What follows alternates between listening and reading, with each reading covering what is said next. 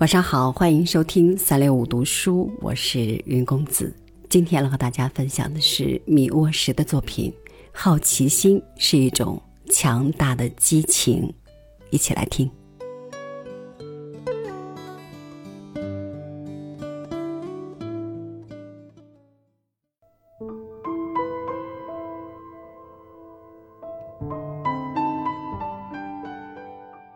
我体验过巅峰。也体验过低谷，我曾在考试前颤抖，确信自己真的什么也不会。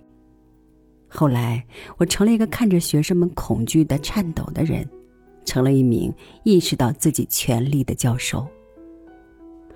留存于这两种体验之中的，是怀疑主义，即怀疑已经取得的知识储备。在学生们进行考试时。难道我们不是踮着脚尖，像那些在不可知的深渊上走钢丝的人那样走路？再如，虽然按理来说，我们对自己的那门课是非常熟悉的，但是在主持考试时，难道我们不是小心翼翼，避免问那些自己都可能答不上来的问题，直到我们转而对自己的不足感到心满意足？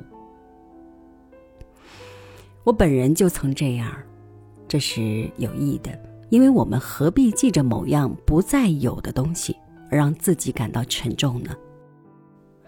多年后，在加利福尼亚，我遇到我在维尔诺上学时的哲学教授，他还记得我在考试时论述过的那几个十八世纪的英国哲学家。我回答他说：“这些人的名字，我一个都不记得了。”教我民法的教授毫无疑问是个聪明人。他说：“我们不可能理解民法，还说只有上帝或许能得 A，他自己只能得 C，因为他对学生们还能有什么指望呢？”说完这话，他给了我们一堆问题和答案，并说：“记住这些，考试内容全都在里头。”然而，装懂是一种重要的。社会礼仪，人们可能会怀疑我们那位民法专家的解决方案是无法接受的。在屏风的一边，学生装懂，如果他装的巧妙，他就能拿到高分数。换句话说，是假装有知识的技巧，而不是知识本身。得到了回报，在屏风的另一边是那一位教授。他披着教授服，周身上下是权威的荣光，忙着保持自己的形象。尽管他也常常万分怀疑整个教学本身的意义，以至于他都想坦白地对学生们说：“鄙人对这门课一无所知。”在人文课程的笔试中，起决定作用的是运用恰当的语言能力。所谓恰当的语言是某某主义所用的那种，而那种主义则是主考官所擅长的。主义的种类一直在变换，会变出一套属于他们自己的词汇和行话。让学生感到悲哀的是，他往往没来得及做好运用这主义的准备。我们在写作时肯定会顾虑到那个将阅读你作品的人的观点。最最起码不以某种与他格格不入的东西去刺激他，机灵和顺从被认为是这种仪式的组成部分。亲爱的孩子们，要利用你们的个人特质。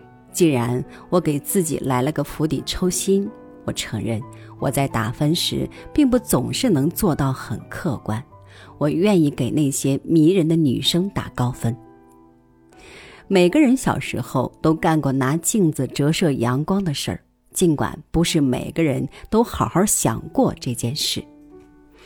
在一个有限的范围内，光线移行，但超出这一范围，光线便消失了。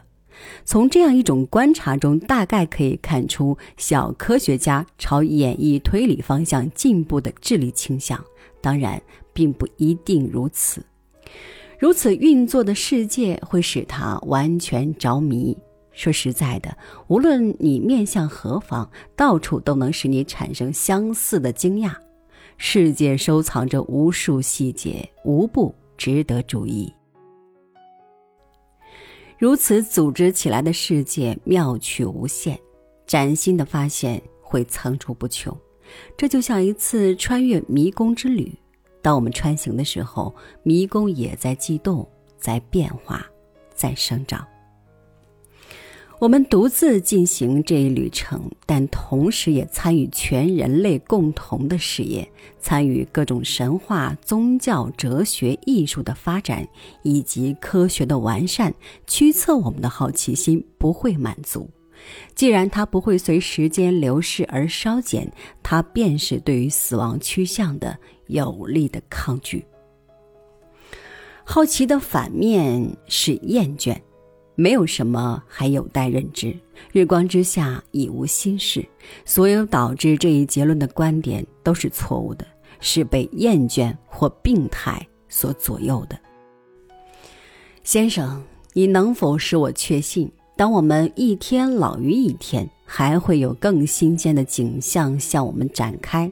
就像旅途中我们每经过一个新的转弯所看到的那样，我能使你确信这一点。一切看起来好像都一样，但是还是不一样。那些由于知识的饥渴而跨到死亡边界之外的思想者和诗人，令我尊敬，令我产生共鸣。斯威登堡的天堂是建立在无止境的获取知识并学以致用的基础之上的，否则，皇家矿业协会勤勉的评估员该如何设想天堂？七十岁的威廉·布莱克去世时唱着赞美诗，他坚信，不只是相信，而且还知道，他将被载向永恒的知识的烈焰，那里再不会有能量或想象的荒废。倘若有那么多人在数千年的时间里努力的想要发现、触摸、命名、理解一个有着无数维度的难以捉摸的现实。那么，好奇心一定是一种强大的激情。那把我们说成是一张纸上的二维形影的人，何其聪明！很难跟平面人解释高于这张纸一厘米、身处三维空间之中的什么东西，更别说存在于其他维度之中的东西了。